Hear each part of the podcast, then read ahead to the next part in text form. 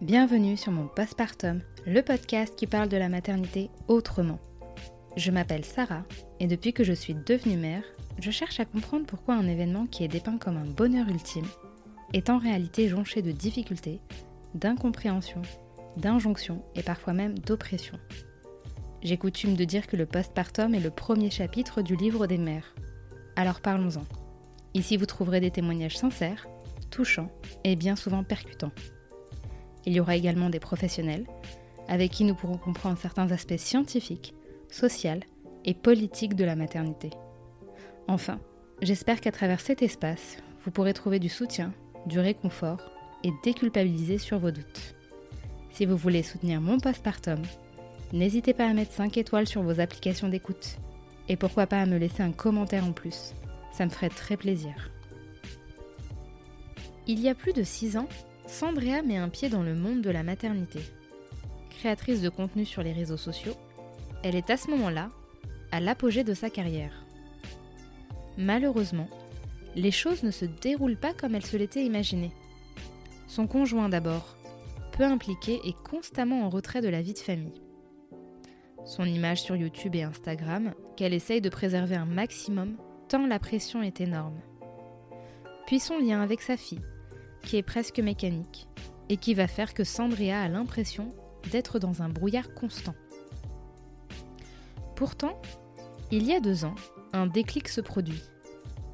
Sandria décide de déprogrammer tout ce qui a été mis en place, toutes ses croyances, pour se laisser la chance de reconstruire et de savourer le meilleur avec sa fille. Je vous souhaite une très bonne écoute. Donc, euh, je m'appelle Sandria, j'ai 32 ans. Je suis maman d'une petite fille de 6 ans maintenant et euh, je réside aux États-Unis depuis 2012. Euh, j'ai déménagé aux États-Unis pour, pour me marier et puis, et puis bah, après mon divorce, j'ai dû rester, quoique j'apprécie énormément l'état du Tennessee dans lequel je réside. Et quoi d'autre? Je suis créatrice de contenu sur YouTube et Instagram depuis ah, tellement d'années maintenant, depuis techniquement 2009. Enfin, j'ai commencé en 2009, mais j'étais pas encore, c'était pas encore ma profession, donc professionnellement parlant depuis 2012. Et, voilà. Est-ce qu'il y a d'autres choses que je devrais raconter? Je Je sais non. pas. Bon, on va y venir, hein, je pense.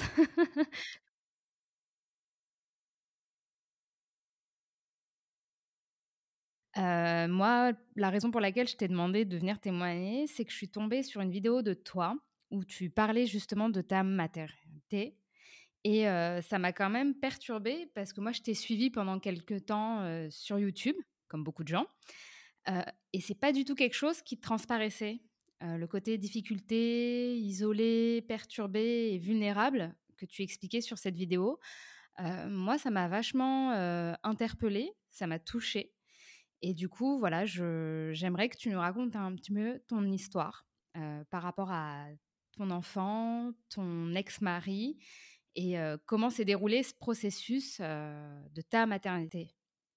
C'est tout à fait vrai ce que tu, ce que tu dis. C'est quelque chose que beaucoup avaient remarqué. D'ailleurs, j'ai eu des followers qui ont commencé à me suivre après avoir accouché, qui n'ont pas forcément vu mes vlogs de grossesse et qui ne savaient pas forcément que j'étais enceinte. Et il m'est arrivé de voir des commentaires sous mes vidéos en disant Mais comment ça, ça fait deux ans que je te suis, je savais même pas que tu étais mère. Et, et c'est vrai que. C'est perturbant.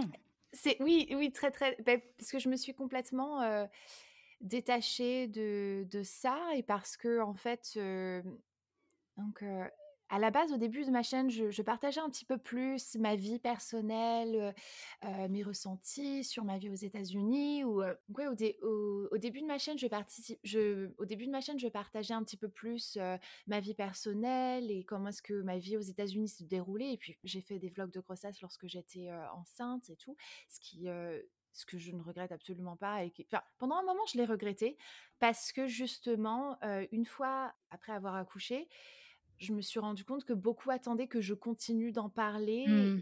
de la même façon que j'avais parlé de ma grossesse et pour moi c'était pas évident parce que je me voyais pas c'était compliqué pour moi de parler de ma maternité sans forcément parler de ma fille et parce que j'avais vraiment voulu faire une séparation entre ma vie professionnelle et ma vie personnelle, c'était un sujet que finalement j'ai décidé de complètement mettre de côté parce que je voulais me protéger. pendant la fin de ma grossesse, j'ai une grossesse qui était plus ou moins facile, je je pense, jusqu'à la fin de celle-ci. Je suis arrivée à 30 semaines. Je suis rentrée en, en comment?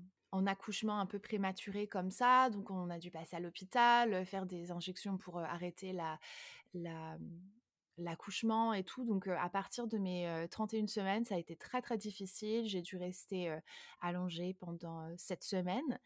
Et pendant cette période, je, j'étais vraiment très très mal et en plus de ça, j'ai subi un harcèlement de d'une ou plusieurs personnes. J'ai jamais su si c'était une seule personne qui a créé des comptes continuellement ou si c'était un groupe de personnes.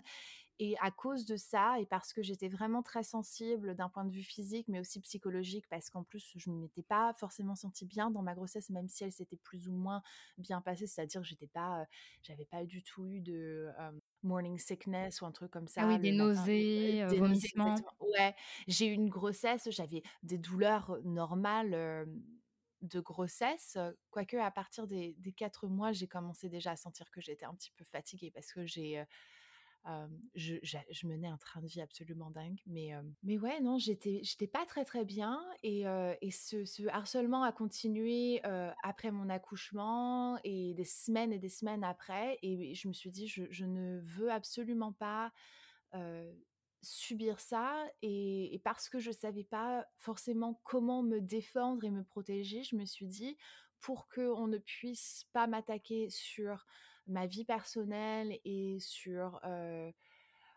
ma maternité, comment j'élève ma fille et, et, tout ça, je me suis dit, bah, je vais complètement arrêter d'en parler et uniquement partager sur, bah, sur le, côté professionnel, on va dire. Et c'est comme ça que j'ai décidé d'arrêter tout simplement parce que je, n'avais pas les outils à l'époque mmh.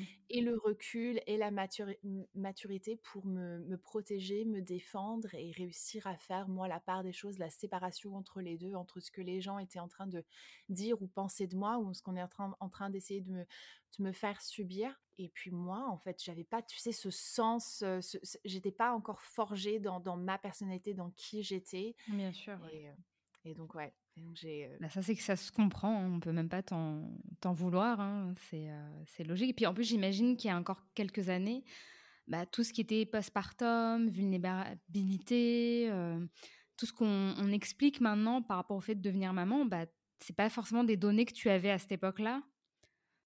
Non, c'est pas c'est pas quelque chose sur lequel on, communiquait plus que ça. j'ai toujours eu la chance d'avoir une mère qui était extrêmement dans la communication, qui avait été franche avec moi et ma sœur, qui avait déjà qui était enceinte de son deuxième enfant quand moi j'étais enceinte de, la mienne. Mmh et elle a toujours été hyper franche avec nous. Elle me dit ça, ça peut arriver parce que elle, avait, elle avait vécu justement ce, ce qu'on appelait le baby blues à ce moment-là, qu'on a un peu, je vois plus trop les, gens utiliser ce, ce terme mais elle, elle, elle m'avait expliqué que c'était quelque chose qui pouvait arriver. Et moi, je m'étais dit, bah non, enfin, ça va jamais m'arriver. Moi, j'ai toujours voulu être mère. c'est vraiment, je me suis dit, mais à quel moment, en fait, c'est quelque chose que j'ai toujours voulu. J'étais tellement heureuse d'avoir un, mon bébé que je me suis dit, mais enfin, no way, ça va jamais m'arriver. Donc, j'ai un petit peu, Idéalisé. même en connaissant ouais, idéaliser la grossesse, la maternité et tout ça. Et parce que j'avais un accouchement qui avait été aussi tellement facile, je me suis dit, mais c'est pas possible en fait que, que moi je vive ça. Et même, je me, je me, je me disais même, ça n'existe pas réellement. Enfin, si jamais tu veux vraiment être maman, à quel moment est-ce que tu vas avoir des problèmes postpartum À quel moment est-ce que tu vas être déprimée après ton accouchement? Enfin, je comprenais même pas en fait le mmh, l'idée et je, je comprenais pas que c'était hors de ton contrôle, que c'est pas quelque chose que tu peux contrôler et que les hormones font et certaines choses et que aussi bah, il y avait le cadre autour. En fait, c'est pas juste le fait d'avoir un enfant, c'est le, le, cadre dans lequel tu as ton enfant et, ce cadre-là pour moi et je m'en rendais pas forcément compte réellement. Ou si je m'en rendais compte, je faisais un petit peu l'autruche, mais il n'était pas idéal. mmh. pour, pour me sentir bien et épanouie dans, dans ma maternité. Donc, on n'en parlait, on parlait pas autant qu'avant. C'est vrai que maintenant, et peut-être que je suivais pas aussi les bons comptes. Tu sais, peut-être que je ne mmh, suivais pas parce que j'étais vraiment plongée dans mon envie de, de, vivre et de faire des choses. On était vraiment, c'était dans le boom de, du YouTube make-up. Et ouais, non, on était vraiment dans ce boom de, du YouTube make-up et moi j'étais plongée là-dedans et je voulais vivre et faire les choses à 100%. Et donc j'ai un petit peu bloqué, tu sais, ces warning signs. Et j'avais les, les, red flags qui étaient devant moi, mais je les voyais pas. Tu passais outre en fait. Carrément. Mais justement, tu dis que ta grossesse est globalement bien déroulée, que l'accouchement aussi. Qu'en plus, autour de toi, bah, j'imagine que tu n'avais pas 36 000 mamans qui auraient pu te partager leur, leur vécu.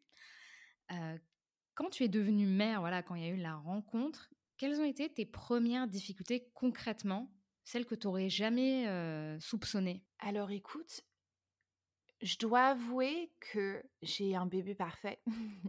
j'ai eu un bébé, j'ai eu un bébé parfait. Enfin, elle était la, première. Je me souviens la, la deuxième nuit être à l'hôpital et ne pas savoir, tu sais, avec la fatigue et tout, ne mmh. pas savoir quoi faire. Puis elle voulait pas prendre au sein. Puis j'étais en mode, mais non, je vais jamais m'en sortir. Puis les infirmières n'étaient pas, en tout cas celles de nuit, je trouvais qu'elles n'étaient pas hyper rassurantes et hyper aidantes. Et parce que j'avais eu un accouchement facile et parce que, bon, bah forcément, ni elle ni moi avions des problèmes physiques, on ne s'était pas forcément penché plus, tu vois, sur sur mon cas, sur mes besoins, ni quoi que ce soit, rien qu'à l'hôpital.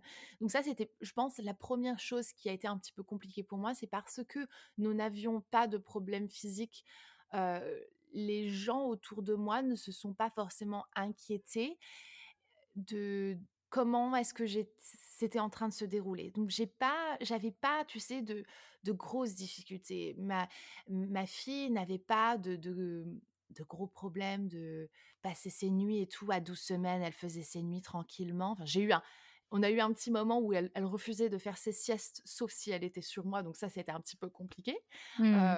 mais, mais sinon, d'un point de vue général, tu sais, c'était pas c'était plus psychologique qu'autre chose. Et le problème venait carrément de moi parce que j'étais tellement prise dans ce besoin de me protéger psychologiquement que je bloquais complètement mes émotions négatives. Et en bloquant mes émotions négatives, je bloquais aussi les positifs. Et donc, je, n'arrivais pas à me sentir bien dans mon rôle de mère, à apprécier chaque seconde, chaque minute, parce que j'étais continuellement en train de regarder, tu sais, en train de vérifier qu'on n'était pas en train de m'attaquer parce qu'on était en train de dévoiler aussi certaines informations privées ou que on avait trouvé le Facebook de ma mère, donc on était en train de mmh. dévoiler les, informations privées de, mes parents et, d'essayer de dévoiler le nom de ma fille et de trouver des photos d'elle et des trucs comme ça. Et j'étais tellement prise dans ce besoin de, de me protéger et de la protéger que j'étais absolument incapable de vivre le moment, de,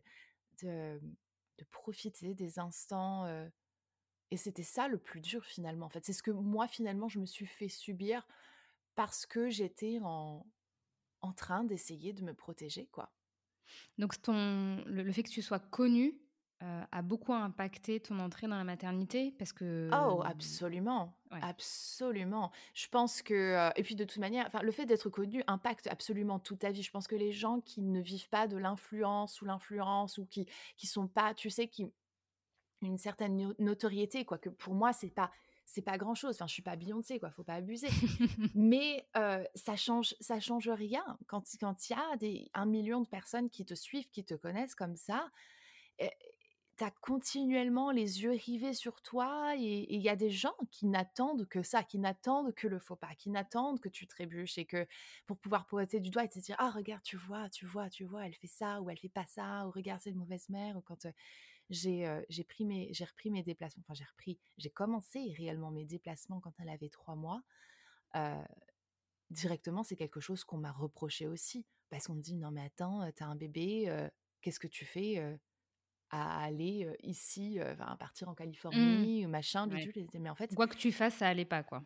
Exactement, ça fait partie de mon travail et effectivement, oui, c'est je, je vis des trucs vachement chouettes, mais ça fait partie de, de mon travail et de, tu sais, quand tu es déjà pas bien avec toi-même et que tu, tu essayes de te satisfaire de, de qui tu es, de comment tu fais les choses, et qu'après tu te dis, il faut absolument aussi que je sois bien dans le regard des gens parce que je vivais vraiment à travers les gens, parce que j'avais cette, cette envie d'être validée, parce que je, je, ne trouvais pas la validation chez moi dans mon couple. Mmh. Que du coup, j'étais continuellement en train de chercher la validation de n'importe qui pour essayer d'un petit peu renflouer, tu sais, ce, ce manque bah, c'est, c'est absolu enfin, c'est toxique. Tu tu ne peux jamais, tu ne peux jamais être, complètement satisfaite de la validation extérieure. Bien sûr, oui. Mais justement, là, tu parles de ton conjoint. Mmh. Tu en parles brièvement, qui est maintenant ton ex-conjoint. comment ça se passait avec lui? Comment lui, il percevait la paternité, le couple parental? Mmh. Dès les premières semaines, comment ça s'est déroulé? Déjà, faut comprendre que lui et moi, on a grandi d'une façon assez conservatrice, dans, dans enfin assez traditionnelle. Donc, il a grandi avec une mère qui était très très absente, qui s'est remariée quatre fois au total et qui n'a jamais été épanouie réellement, je pense. Moi, d'un point de vue extérieur, dans sa, dans sa maternité, dans son couple. Et je pense que il a idéalisé un petit peu le rôle de la mère en regardant sa grand-mère faire. En, et, clairement, tu peux pas juger la maternité, tu sais, de, ce point de vue. C'est toujours difficile, en fait, Bien d'un point de vue extérieur de te faire un jugement, mais alors quand c'est tes grands-parents, tu sais, on les idéalise facilement, puis c'est pas tes parents en plus. Donc le, rôle est complètement différent. sa grand-mère était là plus pour, tu sais, pour avoir ce côté un petit peu mamie poule, etc. Bah bien sûr, c'est pas du tout la même chose. Exactement, et, et c'est ce que et je pense que c'est ce qu'il a vu en moi parce que j'avais ce côté, ce, background assez traditionnel et que finalement, quand on s'est rencontrés et quand on s'est mis ensemble et, même quand on s'est mariés, c'était quelque chose qui était plus ou moins prévu pour moi. Je n'avais pas imaginé avoir un job qui allait me prendre autant et qui allait devenir finalement une, une déclinaison de ma personnalité, presque même un dédoublement de ma personnalité et qui a, pris le dessus pendant, pendant des années parce que, parce que j'étais encore une fois en train d'essayer de, me protéger. Donc on est rentré dans cette, dans cette aventure tous les deux et lui en pensant, et pas à tort, que j'allais être la, la maman, tu sais, toujours présente, toujours disponible, qui allait être à 100% pour son enfant et machin, bidule, etc. et en, imaginant que lui n'aurait pas forcément grand-chose à faire parce que je serais là, parce que le rôle de la mère était, à ses yeux, de la bonne mère, était d'être présente continuellement et de, mmh. faire... C'était ton rôle, quoi, tout. en fait. Absolument. C'était mon rôle. Et, lorsqu'on s'est mis ensemble, c'est une discussion qu'on a eue assez rapidement parce que, comme je l'ai dit plus tôt, avoir des enfants, c'est quelque chose que j'ai toujours voulu. J'ai toujours joué avec les, avec les bébés et j'ai toujours, je, gardais des enfants quand j'avais à peine 13 ans. Enfin, c'était vraiment quelque chose que je suis quelqu'un de très maternel au plus profond de moi. C'est une conversation qu'on a eue assez rapidement dans notre, dans notre relation. Je lui ai dit, écoute, moi, de toute façon, je veux des enfants, j'en veux plusieurs. Et donc, si toi, c'est quelque chose que tu ne veux pas, je, il faut qu'on arrête là parce que ça, mmh. on ne pourra pas se satisfaire. Et oui, oui, je veux des enfants, on a discuté de la manière qu'on voulait les élever, etc. Et, et, puis, et puis, arrivé au moment où moi, je me suis sentie prête, j'avais 25 ans et tout, on a commencé à avoir ces conversations. Et puis, me dire, mais en fait, non, je j'ai plus envie.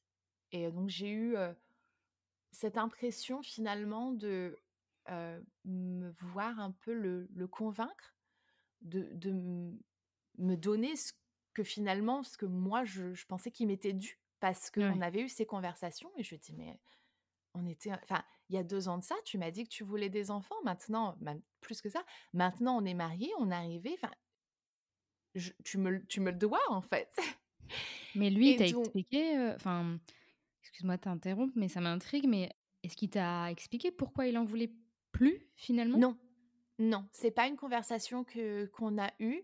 Je pense qu'il je, pense qu'il ne s'est pas senti prêt et je pense qu'il ne s'en est pas senti capable non plus parce que c'est une charge peut-être qu'il a été plus sage en fait à ce moment-là, quoique c'était pas forcément juste. Et moi, je l'ai pas vu comme quelque chose qui était juste de, de me, le, me le refuser. Mais peut-être que lui, il a senti que qu'on n'était pas prêt, qu'il n'était pas prêt et que. Mais tu vois, on aurait pu, il aurait pu me dire ça. On aurait pu me dire, bah écoute, c'est, je m'en sens pas prêt, je m'en sens pas capable. Est-ce qu'on peut se donner encore un petit peu plus de temps et tout? Mais pour moi, le temps, enfin, ça faisait cinq ans qu'on était ensemble. J'en avais envie, j'étais prête. Mmh. Et, et, puis vous en aviez parlé en amont aussi, donc c'est pas comme si c'était une surprise. Exactement.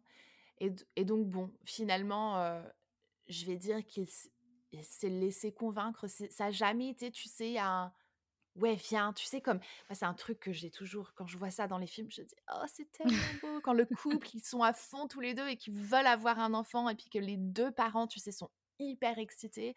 Euh, c'est pas, c'est pas quelqu'un qui est, en tout cas, comme moi, je l'ai, je l'ai connu, comme je le connais. c'est pas quelqu'un qui est vraiment vulnérable et quelqu'un qui est vraiment connecté avec ses émotions et avec ses sentiments et avec ses ressentis. Et, et donc, quand je suis tombée enceinte, tu sais, j'ai pas eu les grandes waouh, c'est trop génial, je suis trop heureux, etc. Tu sais, pas, mmh. j'avais pas l'impression, j'avais l'impression d'être la seule qui était heureuse, et j'avais l'impression même que je pouvais pas, que je pouvais pas réellement être heureuse tant que lui, il, ne l'était pas. Et bon.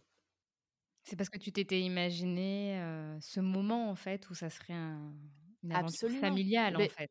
Exactement, j'avais idéalisé ce, moment où je m'étais dit, moi, le, jour où je tombe enceinte, je veux que la personne avec qui je suis soit heureux et passe continuellement son temps avec ses mains sur mon ventre, etc. Et c'est quelque chose qui ne s'est jamais passé.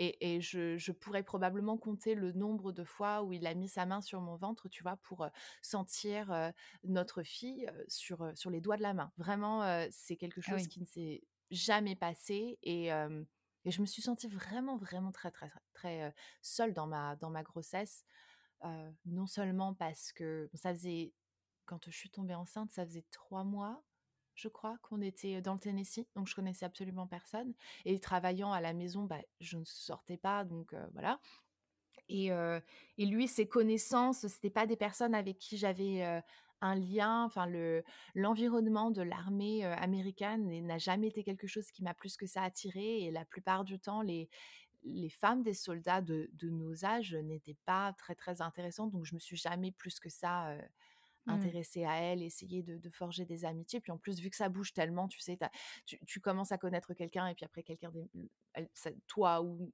elle, il déménage. Donc, et puis mes, mes parents étant loin, n'ayant pas mes amis proches ni quoi que ce soit, je me suis sentie vraiment très très isolée. Et mes, mes vlogs de grossesse, c'était l'une des seules choses qui m'apportait en fait cette, cette satisfaction de partager ma grossesse avec quelqu'un.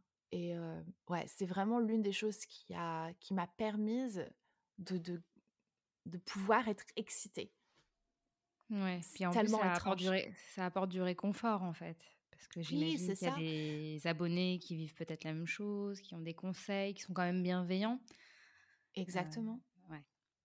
Exactement. Et du coup, enfin là, tu parles quand même de, de ton ex en expliquant qu'il est limite stoïque face à cette mmh incroyable mmh nouvelle. Est-ce que tu commençais à te poser des questions sur l'après? Parce que quand on est enceinte, bon, le corps fait tout le travail, mais une fois qu'il y a le bébé, est-ce que tu as commencé à t'inquiéter ou tu t'es dit non, bon, allez, peut-être qu'après l'accouchement, il va créer du lien et, et ça va le faire? Alors, c'est exactement ce que je me suis dit.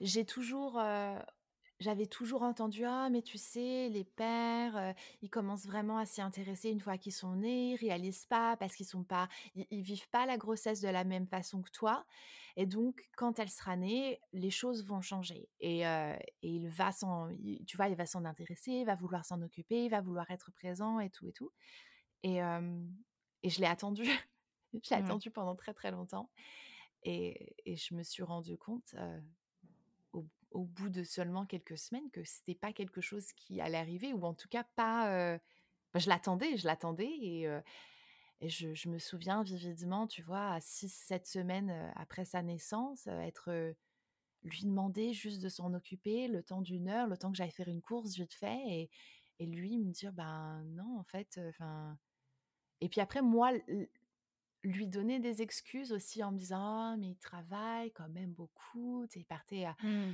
à, à 5h15 du matin il rentrait à 5h du soir donc je me dis bon ok alors c'est vrai il est fatigué il a besoin de se détendre les week-ends et machin et tout et donc je lui donnais des excuses ne pas être présent pour elle et finalement aussi pour moi parce que je travaillais à 100% et en plus de ça, j'étais mère au foyer à 100% et au bout d'un moment, c'est juste plus possible et Mmh. demander une heure pour aller faire une course ou d'avoir mon rendez-vous de coiffeur booké depuis un mois et lui dire voilà, ce jour-là, tu dois et sachant qu'il allait, qu'il devait être là et qui, m'appelle 20 minutes avant le rendez-vous, ah, je suis désolée, mais en fait, je suis avec un pote et machin. Je lui dis, mais t'es Ouais. sérieux? T'es Mmh. sérieux, quoi? et, et donc voilà, non, ça a été ça, ça a été ça. Et puis après, ben, je j'étais frustrée. Et puis après, je me dis oui, mais bon, ben, je l'ai voulu. Je voulais avoir cet enfant et je voulais avoir cet enfant plus que lui. Donc, ben, voilà. Ça, c'est ça, c'est ce que j'ai et je dois m'en je dois m'en contenter. Mmh. Est-ce que vos, vos proches, vos familles respectives euh, ont capté quelque chose, qu'il y avait quelque chose qui clochait, malgré la distance, parce que toi, tes parents sont Mmh. en Europe. Euh, lui, je sais pas, ils habitent dans, aux États-Unis aussi? Ils habitent aux États-Unis, ouais. Toute, toute sa, enfin, sa famille maternelle est euh, dans le Texas. Et sa famille paternelle, je, je ne les ai jamais rencontrés. En fait, il ne connaît pas son père, donc euh, il les a vus que quelques fois dans sa vie, ouais. Et sa mère, j'aurais jamais pu avoir le soutien de, de sa mère. Et j'avouerais que j'aurais jamais non plus osé lui demander parce que je savais très bien qu'elle aurait peut-être plus facilement pris sa défense. Parce Mmh. que c'est le, c'est le seul garçon, enfin, c'est, c'est le premier enfant, c'est le garçon, enfin, c'est vraiment, le- c'est, le- c'est le préféré. Et, euh, et je me suis dit, bon, bah, je peux pas trop, je peux pas lui en parler. Puis en plus, je me sentais honnêtement euh, honteuse d'avoir, d'avoir ces sentiments, de vivre avec ça, de me dire que je m'en sortais pas ou que je me sentais pas bien et tout. Je me sentais sincèrement honteuse. Donc d'en parler à elle, laisse tomber. Et à ma mère, je pense que ma mère a vu quelques petites choses et j'en parlais à des copines qui m'ont dit ah non mais ça va pas etc et elles m'en ont parlé et je pense plus précisément à une amie que j'avais à cette époque-là quand elle m'a dit non mais en fait ça c'est pas ok Sandria etc ben, je me suis mise en colère après elle et Mmh. finalement j'ai mis fin à cette, à cette amitié pour d'autres raisons mais celle-ci aussi parce que, parce que finalement, j'étais pas prête à entendre ce genre de choses. Parce que même si jamais je je le vivais et que je je le voyais, je pouvais pas non plus concevoir, en fait, que c'était réellement ma réalité. Ouais, c'était trop dur à ce moment-là? Mmh. Ouais. Et puis je tu sais la honte de de pas être une assez bonne mère et puis c'est quelque chose que j'ai entendu aussi de de sa bouche, que je n'étais pas une assez bonne mère, heu pour notre fille et, donc euh, finalement l'une des raisons pour laquelle il a pas que mais lui c'était sa raison pour qu'on n'ait pas de deuxième enfant. Moi la, raison pour laquelle j'ai pas eu envie d'avoir un deuxième enfant j'en avais réellement envie mais je me suis dit je peux pas recommencer comme ça je peux pas je peux pas revivre une grossesse euh, avec un partenaire qui est complètement détaché de la situation et et, et d'avoir deux enfants et tout euh, à ma charge pratiquement seule pendant, pendant des années je me suis appelée une mère célibataire parce que c'était sincèrement ce que je vivais et quand je bossais pendant toute la journée et que je, je j'étais euh, hyper stressée par euh, soit mon travail, soit les, les, les, les commentaires toxiques que je pouvais Mmh. recevoir et la fatigue de me lever pendant la nuit et tout. Je, j'étais tellement épuisée que par un moment, en fait, tu sais, mon cerveau s'est un peu mis en, en automatisme et euh, je suis devenue un robot Mmh. Pour, me protéger, pour pouvoir continuer à, fonctionner parce que si tu nages pas, bah, tu, coules. Et, donc mon cerveau s'est un peu mis en, automatisme et finalement pendant les cinq premières années de, la vie de ma fille, j'ai vécu vraiment, je me lève, je fais ça, et, après je vais travailler, on fait ça, et on fait ça, on fait ça, on fait ça, et après tu te couches et tu, tu recommences. Et je j'avouerais avoir même parfois du mal à me souvenir ce qui s'est passé pendant ces cinq premières années parce que j'étais tellement dans ce système de robotique et que je me rendais pas compte, mais que j'étais, je commençais à tomber dans une dépression. Et donc j'avais un voile sur le, les yeux, je vivais réellement dans le brouillard et mon cerveau, je, il y a des choses, je, je ne me souviens plus quoi. C'est fou. C'était peut-être une, une, question de survie de pas se souvenir. Je sais que parfois ça arrive, hein, on, occulte pour continuer à avancer. C'est une supposition de ma part, hein, je ouais, sûre de rien. peut-être, j'avouerais n'y avoir jamais ne, pas, ne pas avoir pensé à ça. Donc, je vais réfléchir. Mais ah, c'est, vraiment quelque chose que je regrette presque, tu sais, parce que, parce que j'ai, je, à, peine quelques semaines, je, savais, je m'étais dit, mais en fait, si jamais je vais faire ça toute seule, autant le faire seule. Si t'es, si t'es seule dans un couple, mais autant être seule, seule, parce qu'au moins, tu n'attends jamais. Mmh. C'est moins fatigant ouais, c'est moins fatigant de ces... Bon, voilà, c'est tout, je dépends de moi-même, il n'y a, y a personne. Au moins, tu le sais, que d'espérer, d'attendre que qu'on vienne te secourir parce que tu te dis quand même, cette personne, elle est, elle c'est censé être ma deuxième moitié, elle est censée, sans que je lui dise, voir que ça ne va pas. Comment est-ce que tu peux vivre avec quelqu'un sans voir que ça ne va fondamentalement pas? Alors, est-ce que tu ne le vois pas ou est-ce que tu décides de, ne pas le voir ou, comment, ou est-ce que tu t'en moques? Comment est-ce que ça se passe, tu sais? Mmh. Et il m'a souvent répété Non, mais je peux pas le deviner, je peux pas lire tes pensées. J'ai envie de dire Mais. Ouais. Ça fait autant d'années qu'on est ensemble. Est-ce que tu penses pas qu'à un moment, si on était réellement connectés, tu sais, comme tu es censé l'être, parce que moi, ayant eu ma mère déjà avec qui j'ai une relation vraiment très très très fusionnelle et, et j'ai plusieurs amis avec qui j'ai des relations qui sont extrêmement fortes où au ton de la voix tu sais s'il y a quelque chose qui va ou qui va pas. Tu le sais tu le sens quand tu connais les gens et je me dis mais on est on est censé vraiment se connaître et comment ça tu peux pas voir que je vais pas bien? Le nombre de fois que j'ai claqué la porte qu'on a eu des conversations jusqu'à pas d'heure où je me suis dit ok c'est bon il a compris et trois semaines plus tard, on était retombés dans le même dans le même cinéma, ouais. Et comment ça se passait avec votre bah, votre fille? Parce que lui, tu me dis qu'il est détaché. Toi, tu es en mode pilote automatique. On ne sait pas à cette époque-là, est-ce que c'était un burn-out parental, une dépression, vu qu'on n'en parlait pas autant. Mmh. mais clairement, tu n'étais pas au mieux de ta forme. Comment ça se passe en termes de création de liens, de gestion au quotidien, mais par rapport à, à votre enfant, ça devait pas être évident? Non, ça c'est quelque chose qui est très difficile pour moi d'admettre que je n'avais pas forcément de lien plus que ça avec ma fille pendant très très longtemps parce que je faisais les choses. elle a toujours eu tout ce qu'elle avait besoin. Elle avait sa nourriture, son bain. Elle était réconfortée si elle en avait besoin, etc. Mais je n'étais pas forcément présente émotionnellement et parfois même physiquement, je n'étais pas forcément présente et lui non plus. Et mmh. donc, c'est finalement à, à ce moment-là, en fait, où j'ai eu un moment, j'ai eu un déclic. je sais pas, je, je suis rentrée dans mon bureau à un moment, il y a pratiquement deux ans de ça. Et je sais pas, j'ai regardé autour de moi, je me suis dit, mais tout ça, en fait, tout, tout, tout est de la merde. J'étais en train de regarder autour de moi, j'ai dit tout ça, en fait, rien, rien de, de, tout ce que j'ai actuellement n'est bon. Et je suis en train de foirer absolument tout. Et absolument tout, c'est ma fille. Et, et, je me suis dit, je ne peux pas continuer comme ça, je peux pas, peux pas lui donner le meilleur de moi parce qu'elle le mérite.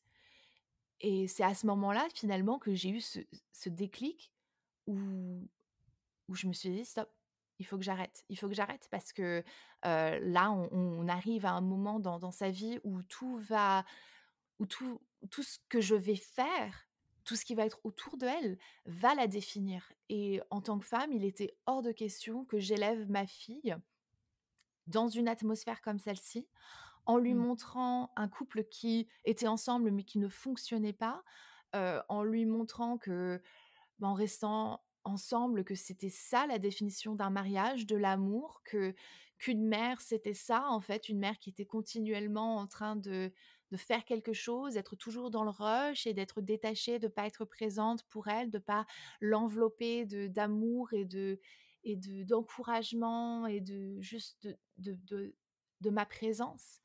Et hem et c'est à ce moment-là où je me suis rendu compte, je me dis: «Là, c'est les années formatrices les plus importantes de sa vie et si jamais je loupe ça, je loupe tout».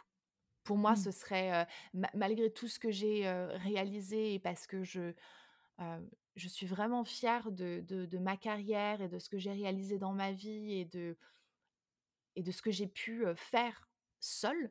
Je me dis: «Mais si je loupe l'éducation de ma fille et au-delà de ça, enfin cette relation ensemble, j'aurais tout foiré dans ma vie». Et qu'est-ce que tu as mis concrètement en place pour, rectifier le tir? Alors, j'ai pris tout ce que je connaissais, tout ce que je faisais, tout ce que j'étais et je l'ai foutu à la poubelle et j'ai recommencé. J'ai complètement, rien ne fonctionnait, rien n'était bon, rien n'était sain et donc j'ai tout pris, j'ai tout balancé et j'ai recon j'ai recon je me suis reconstituée complètement. En fait, finalement, c'était ça. C'était le problème de de moi, de pouvoir être capable d'admettre que ça n'allait pas, qu'il y avait réellement un problème, qu'il fallait absolument que je change tout pour, tout ce que je faisais pour pouvoir être la meilleure mère que possible et donc je commençais déjà à voir un thérapeute depuis 2 ans Mmh. et donc j'ai continué, forcément à à voir ma thérapeute, à à commencer à lire un petit peu plus, à m'éduquer sur, heu, sur tout ça, à écouter, à demander, heu, conseil, à parler de mes peurs, de tout ça, à enfin avouer, heu parce que j'avais tellement honte de de d'avouer mes erreurs, d'avouer mes échecs, d'avouer que je m'en sortais pas, que j'avais besoin d'aide, que ce que je faisais ne fonctionnait pas et de aussi un peu, lâcher prise sur certaines choses parce que j'étais tellement concentrée sur ce besoin d'élever une une enfant qui était vraiment, tu sais, parfaite parce que Mmh. la perfection était quelque chose qui m'était continuellement continuellement demandé à dans dans tous les aspects de mon quotidien, que ce soit dans mon couple, dans ma parentalité, dans, sur sur YouTube, sur les réseaux sociaux. On on me demandait on me on me le demandait pas de vive voix, c'était attendu et quand je Mmh. me suis dit: «Mais en fait, stop, je je peux pas, je je ne peux pas, je ne suis pas parfaite» et que je me suis dit: «Mais la lâcher prise et laisser faire les choses et la laisser vivre et être et et se développer à son rythme» et non, c'est on pourrait en parler pendant des heures parce que j'ai complètement changé ma façon de vivre, de penser, d'être, de fonctionner, de de communiquer, d'aimer, de de tout ce que tu veux. Je suis je suis plus du tout la même personne que j'étais il y a il y a 2 ans de ça, quoi. Bah, justement, ça se voit dans la vidéo que que j'ai vue il y a quelques semaines, quelques mois. Mmh. Heu, on sent beaucoup plus de vulnérabilité et c'est vrai que c'est difficile dans le milieu de l'influence. Il y a toujours un peu cette, muraille, j'imagine, pour vous protéger des de la critique, de la haine et tout Mmh. et j'ai vraiment trouvé cette vidéo touchante parce que tu abordes, quand même le sujet de la maternité qui est, rempli d'injonctions et de pressions énormes. En plus, toi, tu cumules un métier qui amène beaucoup de pression. Pourquoi maintenant tu souhaites davantage, t'ouvrir sur ces questions un peu plus intimes? Bon là, la maternité, mais je crois que tu as fait d'autres vidéos sur d'autres thématiques où on apprend un peu plus à te connaître, à comprendre, l'humain, le fonctionnement.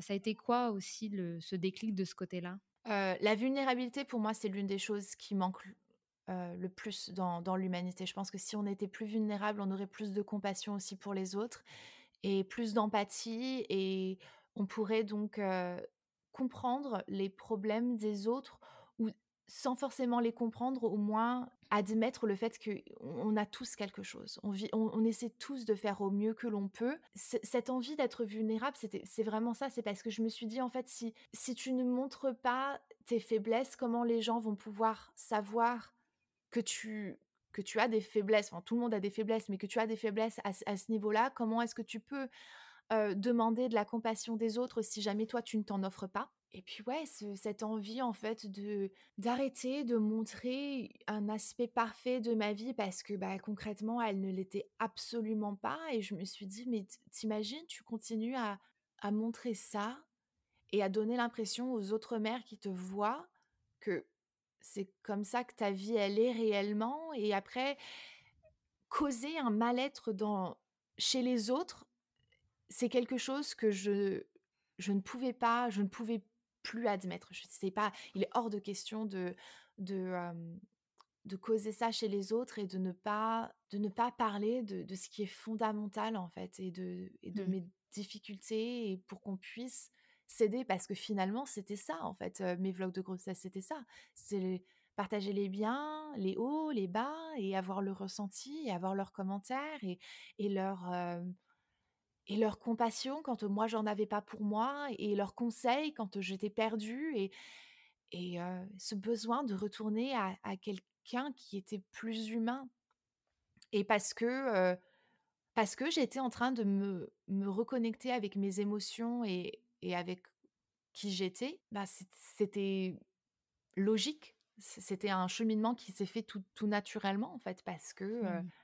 parce que mais ma priorité n'était plus de parler de du dernier rouge à lèvres voilà, pour en vendre au maximum, pour faire plaisir à la marque, pour qu'elle m'invite, au prochain, voyage presse et cetera. Enfin, ma priorité, c'était plus ça. Ma priorité, c'était de parler des choses qui étaient les plus importantes pour qu'on puisse les unes, les uns, les autres, se construire, se grandir, se s'apprécier et et ne plus vivre juste dans la tolérance, mais vivre dans dans l'acceptation et dans dans l'empathie et de et pouvoir se dire tout simplement si vous avez personne autour de vous qui veut dire que c'est pas grave, tu fais du mieux que tu peux, tu tu enfin voilà, toi, tu es au au meilleur de qui de qui tu peux être et s'il y a personne dans ton entourage qui peut être là pour te le dire, mais je veux être présente pour, pour toi et te faire comprendre que qu'on est tous au même niveau et que qu'on essaie tous de s'en sortir. Mmh. En tout cas, c'est, heu, c'est cool que tu aies pris cette trajectoire. Je pense que ça doit parler à beaucoup de gens. Ça doit faire Et du bien aussi. honnêtement, j'espère toujours, j'espère toujours, mais heu, d'un point de vue un petit peu plus égoïste, je le fais aussi pour moi parce que, parce que d'en parler me fait du bien et parce que d'être honnête me fait du bien et et c'est tout ce que je peux espérer et quand j'espère toujours que le monde va faire un 300 un 180 mais enfin, j'e j'espère que le monde va changer et va devenir mieux et pour, pour les générations futures, pour ma fille et je me dis: «Ça ça part aussi de moi, en fait, ça part de ce que je moi ce que moi je je suis en train de déverser dans dans ce monde, dans l'univers, sur YouTube, sur Instagram, peu importe. Ce que je partage va être, ma ma legacy comme on on pourrait, dire et et ce que je veux partager, je veux que ce soit bénéfique pour quelqu'un et mmh et pendant que pendant très, très longtemps, mon mon ma priorité était de me sentir bien physiquement parce que j'ai je je me suis jamais plu physiquement.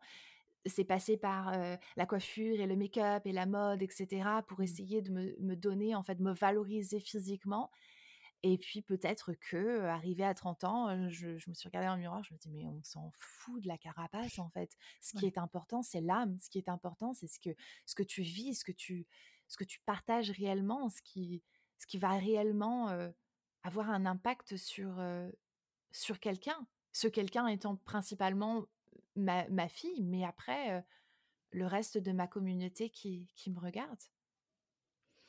Justement, qu'est-ce que est-ce que tu aurais un conseil ultime à donner à une, heu, future maman, une, ou une toute jeune mère pour l'aider, heu, à se défaire de toutes ces pressions, toutes ces injonctions et d'avancer comme elle peut, en fait? La maternité n'est pas n'est absolument pas facile. S'il y a quelqu'un qui te donne l'impression que c'est facile, heu et que que tu te sens mal avec cette personne, juste coupe les ponts. entoure-toi de personnes qui qui t'apportent la compassion que tu apporterais toi à la personne que tu aimes le plus. Donne-toi la chance de faire des erreurs parce qu'il y a jamais réellement d'erreur qui est absolument monumental, tant que c'est pas fatal. Enfin, évidemment, prends soin de toi aussi, prends soin de toi physiquement et mentalement, parce que l'une des choses qu'on nous répète continuellement quand on monte dans un avion, c'est mettez votre masque avant de mettre le masque sur un autre. Et c'est vraiment ça. Mettez votre masque avant. Protégez-vous. Éloignez-vous des personnes qui, qui sont toxiques. Essayez de, de, de prendre le temps de vous nourrir psychologiquement, physiquement, de, de vous donner un espace de repos, de, où vous pouvez avoir c'est un, moment à vous. Prenez soin de vous parce que la, joie de vos enfants, le, le, bonheur, tout ça, tout, tout, ce que vous êtes en train de d'essayer de faire n'a aucun sens et aucune importance si vous, vous n'êtes pas fondamentalement heureuse. Parce que le, pour moi, le, bonheur, c'est la chose ultime. Parce que on n'a pas forcément tous la santé, on n'a pas forcément tous les, finances, on n'a pas forcément tous le job dont on rêve et le partenaire dont on rêve. Mais si on réussit à trouver ce qui nous rend, nous, fondamentalement heureux et qu'on on se donne la peine de chercher à être heureux, tout le reste va se mettre en place. Et, et même si vous n'avez pas, parce que finalement c'est ce que moi j'ai vu en grandissant, même si vous n'avez pas forcément l'argent pour offrir le dernier truc à vos enfants ou que vous n'avez pas c'est ces choses, si vous n'avez peut-être pas la santé ou vos enfants n'ont peut-être eux pas la... Si vous avez juste cette possibilité de trouver le bonheur dans quelque chose et de le partager à vos enfants, je pense que on a plus ou moins tout, tout gagné. Merci beaucoup Sandrea pour ton partage, pour euh, nous avoir expliqué tout ça. Euh, je te souhaite euh, une bonne continuation sur ce chemin. Je te sens plus épanouie, plus sereine et, et c'est agréable à entendre. À bientôt Sandrea. Merci. Merci Sarah, à très bientôt. J'espère que cet épisode vous aura plu. On se retrouve la semaine prochaine pour un nouveau témoignage. En attendant, vous pouvez me suivre sur mon compte Instagram, mon postpartum tout attaché, pour ne rien rater de mon contenu. Prenez soin de vous et à très bientôt.